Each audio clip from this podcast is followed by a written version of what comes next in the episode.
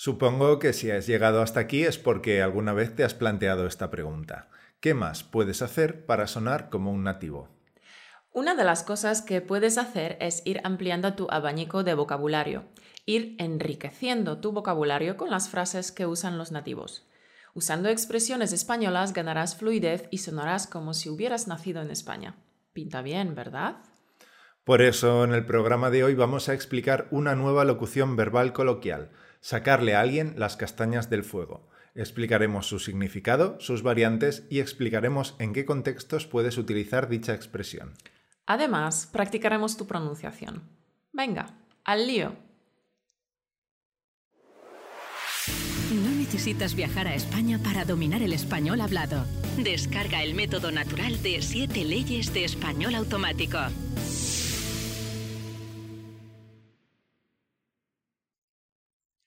Hola, ¿qué tal? Espero que estés bien allá donde estés en el podcast Land. Te recuerdo, querido oyente, que el podcast de hoy va acompañado, como siempre, de una transcripción gratis, es decir, el podcast en formato texto, en PDF. Lo puedes descargar gratis en las notas del programa de hoy o desde Gumroad. Los links para estas descargas están disponibles en nuestro blog y también en iTunes, en YouTube y en Spotify. ¿De qué vamos a hablar hoy? Bueno, vamos a hablar de vocabulario. Hoy vas a conocer una nueva expresión española, sacarle a alguien las castañas del fuego. Como siempre en este tipo de podcast, primero vamos a explicar el significado de cada una de las palabras, luego el significado de la expresión, después te daremos unos ejemplos para que sepas cómo usarla y al final practicaremos tu pronunciación. ¿Comenzamos? Venga. Comenzamos explicando el significado de la palabra castañas.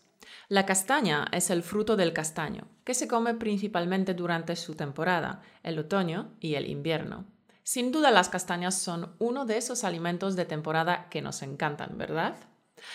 Las castañas son muy nutritivas y saciantes. Son ricas en vitaminas del grupo B y poseen muchos minerales, potasio, fósforo, calcio, magnesio, sodio, hierro, yodo y selenio.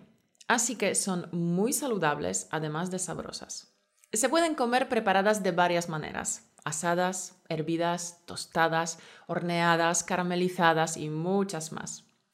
Sacarle a alguien las castañas del fuego. Ya sabes qué significa castaña, pero creo que el resto de palabras las conoces bien, ¿verdad? El fuego y el verbo sacar creo que son palabras bastante básicas, así que no las vamos a explicar. Pues dicho esto, vayamos con la explicación de la expresión de hoy. Según el diccionario de la Real Academia Española, sacarle a alguien las castañas del fuego significa ejecutar en beneficio de alguien algo de lo que puede resultar daño o disgusto para sí. Mm. Suena un poco complicado, ¿verdad? Bueno, dicho de otro modo, en palabras más sencillas, sacarle a alguien las castañas del fuego es ayudar a otra persona exponiéndonos a los riesgos que tal ayuda pueda suponernos a nosotros mismos. Es bastante fácil imaginarse de dónde viene la implicación del riesgo y del daño. Si has estado en invierno aquí en España, seguro que por las plazas o calles habrás visto algún puesto asando castañas y batatas, ¿verdad? Pues mira, si acercas las manos al fuego para coger las castañas asadas, seguro que te quemas por el calor que desprenden las brasas. Por eso, cuando decimos que le sacas las castañas del fuego a alguien, significa que corres el riesgo de quemarte, es decir, de sufrir algún tipo de daño. ¿Y cuál es el origen de esta expresión coloquial? En el diccionario de la Real Academia Española aparece también otra expresión menos usada y que podría darnos pistas sobre el origen. Sacar las castañas del fuego con la mano del gato. Esta pista nos lleva a una de las fábulas de La Fontaine, el gato y el mono. La fábula cuenta que un gato y un mono se pusieron a asar castañas. El astuto mono quería comerse las castañas sin correr ningún riesgo. Por eso el mono persuadió al gato de que sacara las castañas calientes del fuego. Finalmente el gato sacó las castañas del fuego y, por supuesto, se quemó las garras. Y este matiz de riesgo y de hacer lo que debería haber hecho otro lo recoge el diccionario de María Moliner en su definición. Hacerle algo que le corresponde a él mismo para sacarle de un apuro en el que se ha metido. Por tanto, sacarle a alguien las castañas del fuego, según María Moliner, es hacer algo que le corresponde hacer a otra persona, pero que ha sido incapaz de hacerlo y, por tanto, se encuentra en apuros. Y esto implica exponerse a algún tipo de daño, eh, correr el riesgo de sufrir algún daño. Algunos sinónimos de sacarle a alguien las castañas del fuego podrían ser ayudar, sacar de apuros o sacar de un aprieto. Veamos algunos ejemplos. Un ejemplo sacado de un libro de David Trueba. Mi hija, por ejemplo, fracaso escolar, falta de espíritu. Es como si no tuviera sangre en las venas. Eso sí, para divertirse, no le faltan ganas. Vamos, espero que encuentre un marido que le saque las castañas del fuego. La siguiente cita está sacada de la prensa. El portavoz de la asociación ha expresado que los guardias civiles se sienten utilizados por el gobierno, que, a su juicio, utiliza a la Guardia Civil para que le saque las castañas del fuego en situaciones de conflicto, como la huelga de vigilantes de seguridad en el aeropuerto El Prat, Barcelona. Otro ejemplo. Oye, Jaime, dime, ¿qué habrías hecho tú sin mí? Te metes en líos cada dos por tres y luego me llamas para que te saque las castañas del fuego. Estoy harta madura de una vez. Otro ejemplo. Fueron los franceses los que se metieron en un lío en Vietnam y los americanos tuvieron que ir a intentar sacarles las castañas del fuego. Otro ejemplo. Mi madre nos sacó las castañas del fuego. Cuando estábamos en números rojos, nos hizo un préstamo sin intereses. Otro ejemplo. Imagínate que tu hermano, en cuanto recibe el sueldo, se lo gasta todo en tonterías y luego le falta dinero para pagar el alquiler o la comida. Entonces recurre a ti para que le saques de apuros. Pero un día te hartas de esta situación y le dices es la última vez que te presto dinero. Estoy harto de sacarte las castañas del fuego. Ya te he ayudado más veces, pero tú no haces esfuerzos para no caer en los mismos errores. Otro ejemplo. Imagínate que tu jefe te encarga preparar una presentación para los clientes más importantes de la empresa. La presentación será dentro de dos horas. Empiezas a trabajar, pero de repente suena el teléfono. Lo coges y es un amigo tuyo. Empezáis a hablar y cuando te das cuenta ya han pasado casi 50 minutos. Ahora estás metido en un buen lío. Ya no te da tiempo a preparar la presentación, así que le pides a tu secretaria que te eche una mano. Ella por supuesto, acepta ayudarte, pero por dentro piensa, como siempre, le tengo que sacar las castañas del fuego a este gañán que, en vez de trabajar, se tira casi una hora charlando con su amigo. Otro ejemplo. Imagínate que llegas a la oficina y encuentras un post-it pegado en tu ordenador con un mensaje. La nota dice que te ha llamado tu hermano y te pide que le llames en cuanto llegues a la oficina y que es urgente. Lees la nota y mientras descuelgas el teléfono piensas, ¿qué querrá este ahora? Seguro que se ha metido en algún lío y me necesita para que le saque las castañas del fuego, como siempre. Ok, yo creo que ahora toca practicar la pronunciación, ¿verdad? Vale. Figura, si eres nuevo por aquí, te explico rápidamente en qué consiste esta sección. Yo diré unas frases usando la nueva expresión y tú las repites imitando mi pronunciación, entonación, etc. Sería bueno que lo pudieras hacer en voz alta, pero si estás en el metro rodeado de otras personas, entonces ahora repítelo en silencio en tu cabeza. Pero cuando vuelvas a casa y estés solo, repítelo en voz alta porque es muy buen ejercicio para practicar la pronunciación española. Comenzamos. Repite las frases. En cuanto Rosa no tiene dinero, acude a mí para que le saque las castañas del fuego.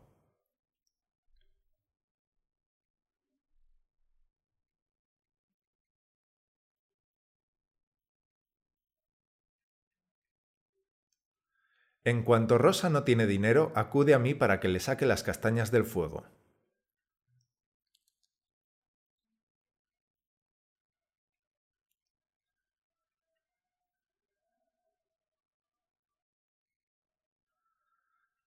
María, no puedes esperar siempre a que los demás te saquen las castañas del fuego.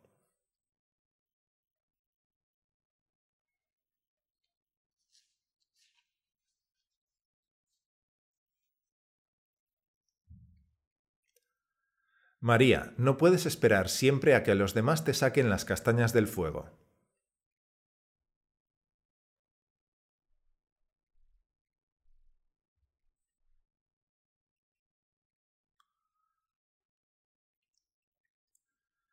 Siempre tengo que sacarte las castañas del fuego y ya me estoy hartando.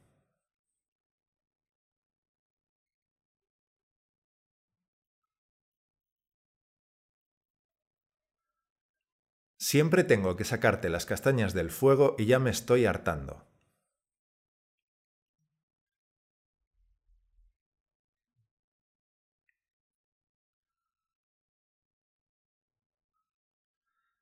Mi madre nos sacó las castañas del fuego al prestarnos dinero para pagar la hipoteca.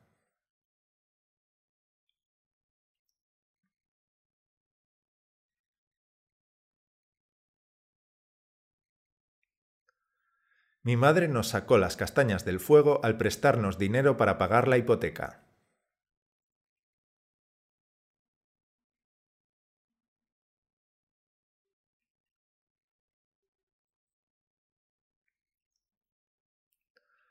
Jaime está acostumbrado a que su padre le saque las castañas del fuego.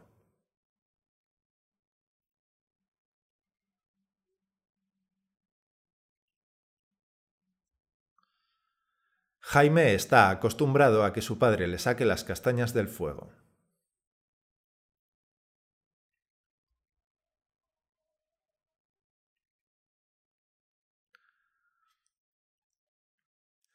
Lo has hecho muy bien. Repite el ejercicio varias veces para mejorar tu pronunciación y para afianzar la nueva expresión en tu memoria. Bueno, y ahora nos gustaría saludar a Coral, de Reino Unido, que nos dejó este fantástico mensaje. Hola, Caro. Soy Coral del sur de Inglaterra y te he encontrado hace unos meses y me he dado cuenta de un progreso inmenso en mi español gracias a ti y tus podcasts. Y también quise agradecerte por la motivación que me ha dado.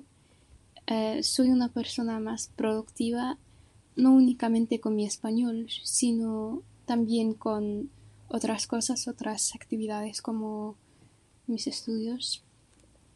Y también me hace emocionante sobre el español, así que gracias por toda tu ayuda. Me alegro de que hayas notado un inmenso progreso en tu español desde que estás con nosotros. Es una alegría saber que nuestro método te ha ayudado a mejorar tu nivel de español. Y en cuanto a la motivación, yo creo que cada uno de nosotros necesita un pequeño empujoncito, un poco de chispa para estar más centrados, ser más productivos y ser más felices. Así que hoy también vamos a terminar el podcast con una cita motivacional. Como no, la frase es de Benjamin Franklin, que dijo, bien hecho es mejor que bien dicho. Bien hecho es mejor que bien dicho. ¿Cuánta verdad? Querido oyente, si quieres algo, ponte en marcha. ¿Quieres hablar español con fluidez? Empieza hoy, empieza ahora, acción. Y no me digas que no tienes tiempo, es mentira di que tus prioridades son otras. Si tu meta es realmente hablar español con soltura y no solo resolver los ejercicios de gramática, ponte en marcha. No esperes más. No esperes hasta que llegue el momento perfecto. El momento perfecto es ahora. Empieza ya.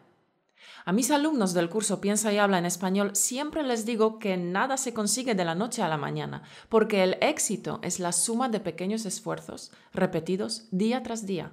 Así que te prometo que si empiezas hoy, dentro de seis meses conseguirás la fluidez.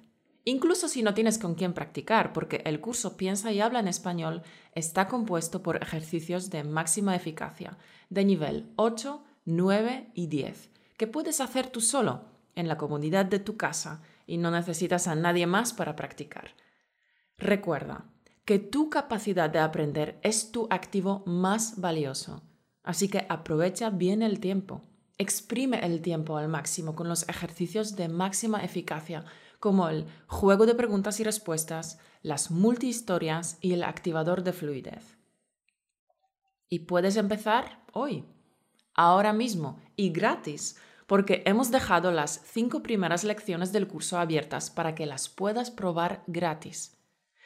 Como he dicho antes, si quieres algo, ponte en marcha. Puedes hacer las cinco lecciones gratis en el link españolautomático.com barra piensa y habla. Piensa y habla todo junto. Como dijo Benjamin Franklin, bien hecho es mejor que bien dicho. Si dices que quieres hablar español con soltura, hazlo. No hacer nada es lo peor que se puede hacer. Así que, encanto, que tu meta hoy sea ganarle a tu mayor excusa. Ponte en marcha. Sí, ponte en marcha figura y recuerda que el secreto para avanzar es simplemente comenzar. Esto es todo por hoy. Esperemos que te haya resultado interesante el tema de hoy. No dejes de probar nuestro curso gratis en el link españolautomático.com barra piensa y habla. Recuerda, bien hecho es mejor que bien dicho. Te deseo que tengas una magnífica semana y nos veremos el martes que viene. Chao. Hasta la semana que viene, campeón. Chao.